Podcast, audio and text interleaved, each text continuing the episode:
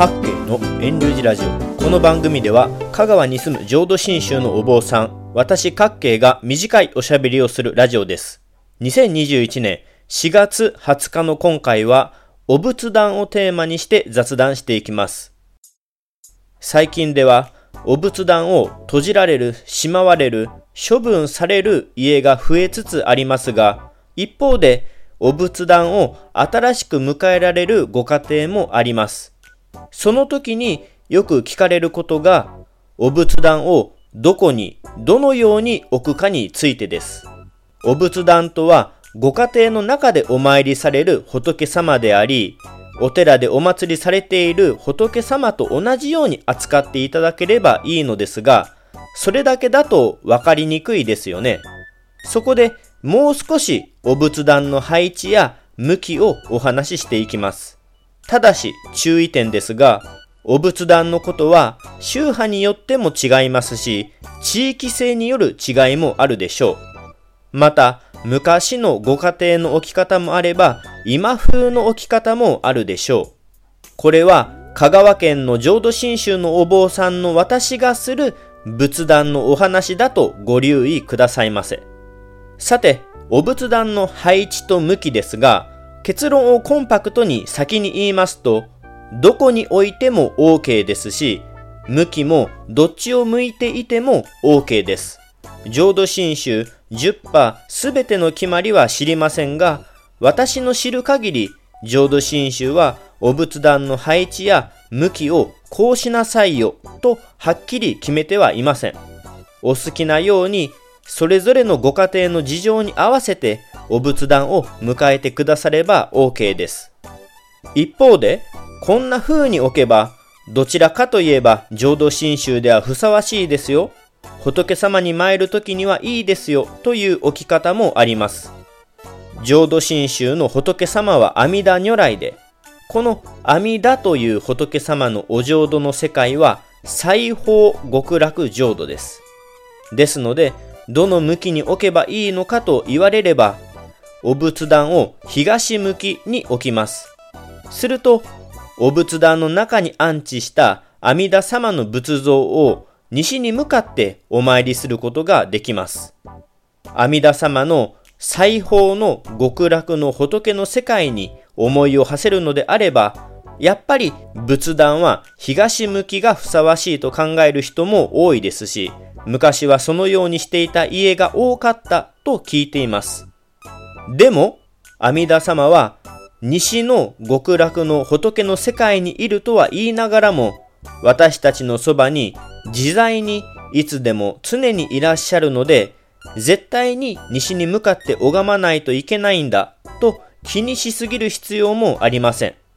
むしろ仏様を置く場所を気にかけた方がいいかもしれませんね。家の中で仏様を安置する部屋、お祭りする部屋のことを仏間と言いますよね。仏間は仏様を粗末にならないようにお祭りし、心静かにお参りできる空間のことです。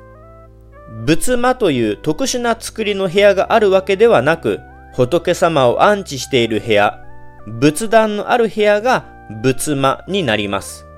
それを踏まえて大切なのが、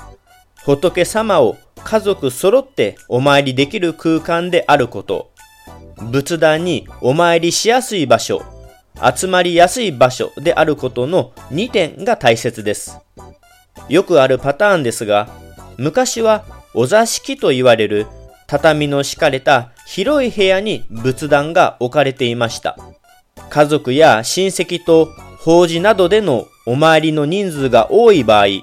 広い部屋が必要なので、自然と広い部屋に仏壇が置かれるのですが、そうなると家の中の隅っこの部屋に仏壇が置かれてしまい、日常ではなかなかお仏壇にお参りしにくくなりますよね。特別な時にみんなが揃って仏壇にお参りできるように広めの部屋に仏壇を置くことももちろん大切なことですが、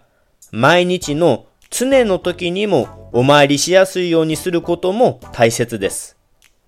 最近では仏壇を置かない家や仏壇があっても建物の隅っこで仏様のすぐ後ろは建物の外という家も多いです。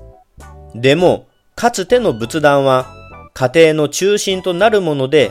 家の大黒柱のような存在でした。寺のお堂の中央に仏様が安置されているように、仏壇もまた家の中央付近がふさわしいと考える人もいます。地域性もありますが、昔は家の中央に仏様が安置されるようにしていた家もあります。中央付近にあることで、日々の生活の中でも自然と仏様にお参りすることもできますし、お花を入れ替えたり、お供え物をしたりと粗末にならないようになります。それこそ仏様を安置する場所を仏間というように、家の中央付近に安置される場合は、本当に仏様専用の空間がコンパクトに用意されています。そのような家にお参りに行きますと、仏様の左右に襖があって、そこから家の人が出入りして仏様にお光を灯したり、お花をお供えしたりしています。もちろん、現代では新たにそんな空間を設けるのは難しいですし、そこまでする必要もないです。ただ、私が言いたいことは、仏壇はお参りしやすい場所、集まりやすい場所であることです。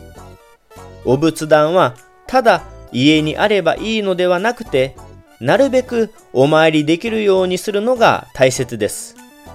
お仏壇は家の中の仏様ですから。常にはお仏壇に十分なお世話ができなくても、日常の中で視界に入り、近くを歩き、お仏壇の存在を生活の中で感じることが大事です。それこそ浄土真宗ではお仏壇のある空間のことをお内仏と表現したりします。お内仏とは簡単に言えば家の内側にある仏様のことです。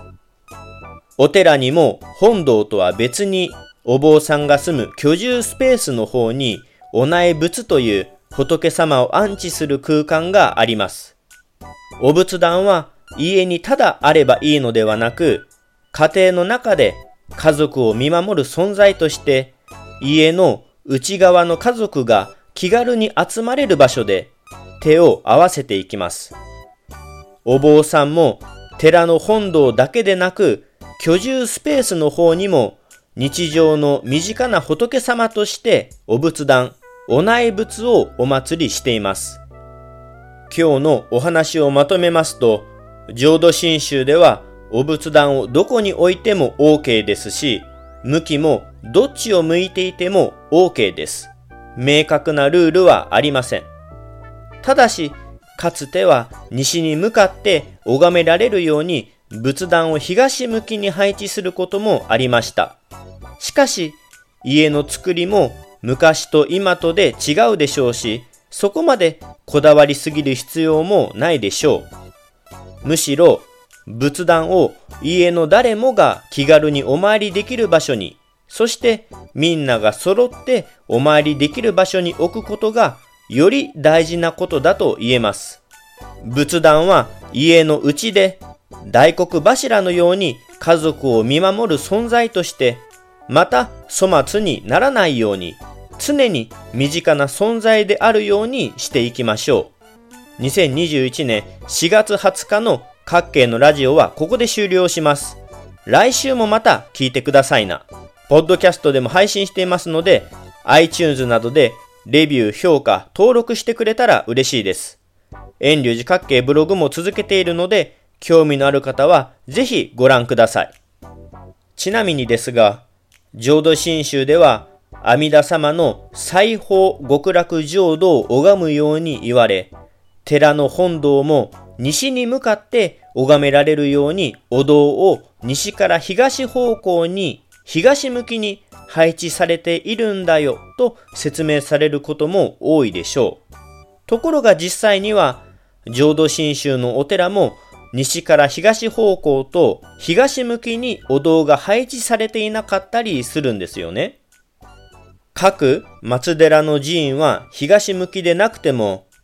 さすがに新州十派の浄土真宗の十の本山はすべて東向きだと思われるでしょうが、